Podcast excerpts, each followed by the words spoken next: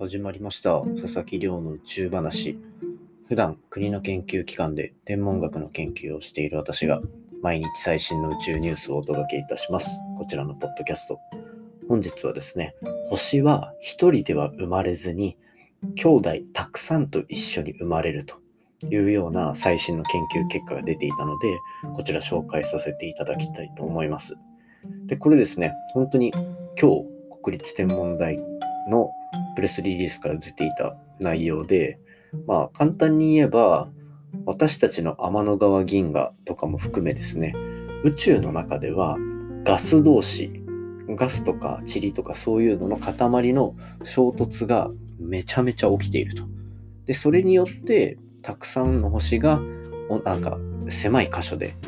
あの一気に作られるみたいな現象が起きている。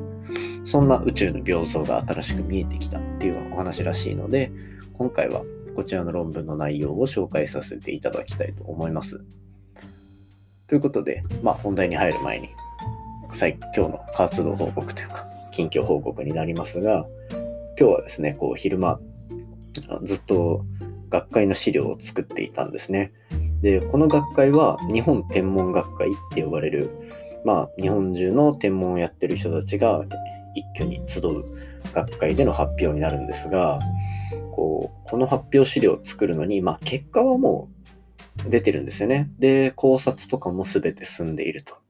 まあ、研究っていうのは何か課題があって、それに対して私の場合は実験とか観測データっていうのをこういろいろいろいろいじって結果が出て、で、それがまあ、宇宙に対してどういう新しい理解をあの与えるのかっていう考察をするっていうような流れになってて、まあ、その作業は、まあ、あの博士論文の時点でしっかり終わっていると。で、ただ何に苦労するかっていうと、結果の層が厚すぎて、発表時間にまとめられないっていうところにめちゃめちゃ悩みます。っていうのも、博士論文、この1ヶ月でその大きい発表5個とかあるわけなんですよ。ただ、こう、時系列を追っていくと、博士論文の発表が40分。で、この間のその、あの、博士論文の業界内でのなんか審査会みたいなやつが発表時間が25分。で、今回、天文学会で発表する時間は9分という形になるんですね。このあの時間の収縮度合いというか、こんなに一気に時間が縮まってくると、取捨選択を、もうすごい量の取捨選択をしていかないといけないっていう状況に陥るわけですよ。で、ただでさえですね、この間の25分発表は相当な、えっ、ー、と、労力を使って40分の資料を縮めたんですけど、これを9分にしなければいけないっていうところはもう至難の技ですよね 本当にここの山がなかなか厳しくて、で、なんとかギリギリ収まりそうな量までは行ってるんですが、十分そぎ落としきれてないっていうのをやっぱり指摘されまして、協調者の方に。そこはまたあの詰めていかなきゃななんて思ってるところで、えっ、ー、と、一つの資料にどれだけ時間かけるんだっていう状況で今戦っております。まあそんな作業しながら、結構、ポッドキャストを今日はたくさん聞いて、まあ、いろんな面白い番組見つけられたな、なんて思ってるところでございます。そんな感じで、今日もですね、えっとうちのお話ししていきたいと思います。今日は、星は一人で生まれずに、兄弟たくさんを一気に作るっていうようなお話をしていきたいと思います。で、こちらのポッドキャストでこう過去に何度かお話しさせていただいてるかと思いますが、星ができる状況っていうのがどういう場所なのかっていうとこれは宇宙空間に漂っているガスとか塵とかそういったものがこうお互いの重力で引き寄せ合ってでそいつらがだんだん大きい塊を作って星を形成していくっていうのが、まあ、星ができる、まあ、簡単な説明になるんですね。でただそんな中でまあ、単純な太陽みたいな星だけではなくて本当にそれの10倍とかの大きさの星っていうのも存在するんですよ。これがま大質量星とか言われたりするんですけどそういったもっと巨大な星であったりとか小さい星がたくさんある領域星団と呼ばれる領域ですね。こういうのがどういうふうにできているのかっていうのは実はまだ宇宙の研究の中では明らかになっていなかったと。何て言うんだろうなこのシンプルだけどシンプルなお話なんだけど実際に計算と観測両方からあの解明しきれていないっていうようなまあそんな状況が続いていたらしいですね。でこれちょっと前に話したみたいに天文学っていうのはあの実験屋さんと理論屋さんっていう両方か両方の人がいて実験屋さんは観測的に宇宙を見る人たち理論屋さんは数式的に宇宙を見る人たちでこの2つがま競い合いながら、えーと、宇宙の発展っていうのは理解の発展は進んでいっていてでなのでこれは逆に言えば両方からきれいに説明されるとこれはもうあの確かな、えーと結果であろうというような感じで、まあ、ある程度の一見落着感は出るんですよね。で、今回はその両方からついに決着がついたと。星の塊、星団と呼ばれる領域であったりとか、大きいサイズの星っていうのがどうやってできるかっていうとこに、まあ、ある意味一つ終止符が打たれたというような研究ですね。で、どういうふうにやったのかっていうと、まあ、宇宙空間に漂うガス同士の衝突っていうのが、まあ、ちらほら発見されていたところをですね、実際にあの望遠鏡を使って10年間にわたってそのガスとか塵とかの動き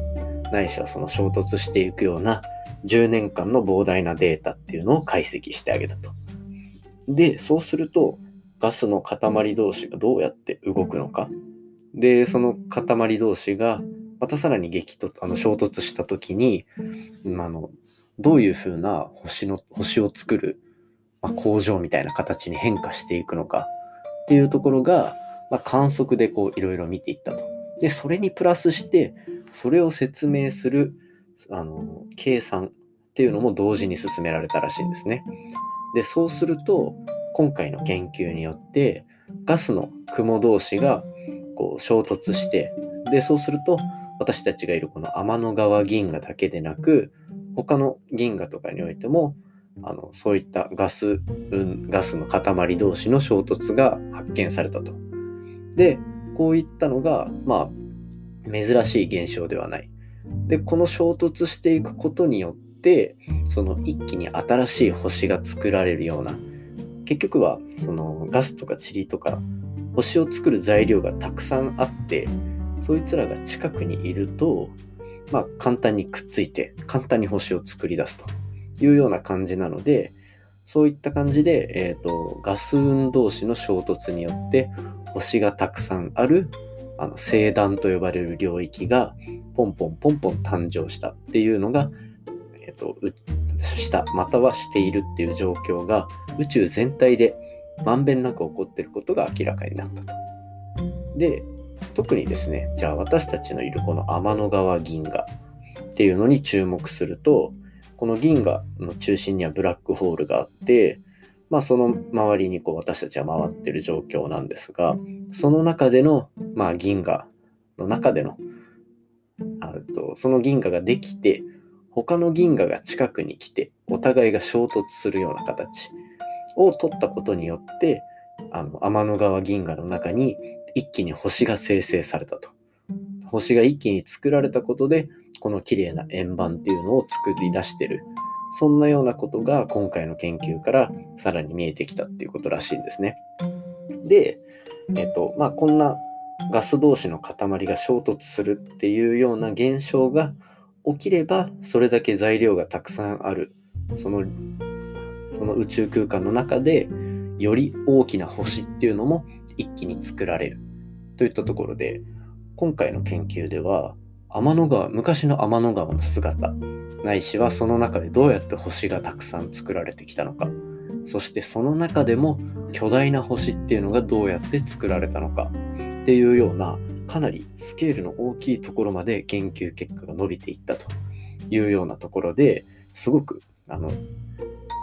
なんだろうな、天文学を発展させた偉大な研究だったんじゃないかなと、個人的には思ってます。なのでね、こういうふうに、どんどんなんか、実はシンプルなように見えて、実はなかなか理解が進んでいなかった、なんていうところの研究は面白いので今後もどんどん紹介していけたらなと思ってるところです。今回の話も面白いなと思ったら、ぜひお手元のポッドキャストアプリでフォロー、サブスクライブよろしくお願いいたします。番組の感想や宇宙に関する質問については、Twitter で募集しております。ハッシュタグ宇宙話。宇宙が漢字で話がひらがなになっておりますので、じゃんじゃんつぶやいていただけると嬉しいです。コメントいくつか読み上げさせていただきます。Twitter ネーム、ばやしさんからいただきました。来月から博士課程に進学する自分にとってすごく身近な話だった。圧倒的かつ論理的な思考ってどの分野でも必要だし重宝されるよね。Google が PhD を持った人材を好んで取っていたのもその辺の理由が絡んどるっぽいね。という話ですね。そうですね。この150回放送で博士号を持ってるやつがどんだけ偉いんだみたいな 話をさせていただいたところの話がこう、来年から博士課程に進学する方に、ちょっとでもこうなんか、心構えじゃないですけど、なんか響いたものがあったんだったらすごい嬉しいなと思って今回のコメント紹介させていただきましたね。で、なんか、このエピソードを上げて、ちょっとした時に、ある研究してる方からコメントいただいて、博士号っていうのは、えっ、ー、と、足、なんか一般的によく言われるらしいんですね。初めて知ったんですけど、博士号っていうのは、足の裏についた米粒って言われるらしいです。これどういうことかっていうと、取っても食えないと。つまり、博士号を取っても別に食える保証、あの、生活で食っていける保証はないっていうのを、足の裏についた米粒ってもう一回食えないよね、みたいな。そんなところに例えてるみたいですね。これすごいうまいなと思ったので、ちょっと紹介させてもらいました。もう一つコメント紹介させていただきます。Twitter ネームカラフルさんからいただきました。昨日の放送についてですね。ニオブ、元素記号 NB って見ても宗教にこんなのいたっけ？ってなるくらい学生の頃に話題にならなかった元素だけど、太陽系の謎を解き明かす重要な手がかりだったとは、ついついニオブについて調べてしまったと。これですね、あの、自分も同じなんですね。ニオブ、NB なんてもう、正直マジでピンとこなかったです。けどまあ、こういう新しい研究をきっかけに、すごい基礎的な科学的、科学の部分っていうところの勉強をし直すっていうきっかけがもらえるのも、こう論文の面白いところかなと思ってるんで、あの、皆さんと一緒に自分もどんどん勉強してるので、疑問点だったりっていうのはぶつけてくれると嬉しいです。といった感じでですね、あの今日の方、今日はこの辺りにしたいと思います。ポッドキャストランキングですね、なんと科学ポッドキャスト1位に続き、全体のランキングが53位まで上がっていたので、これからもどんどん頑張っていきたいと思います。それではまた明日お会いしましょう。さよなら。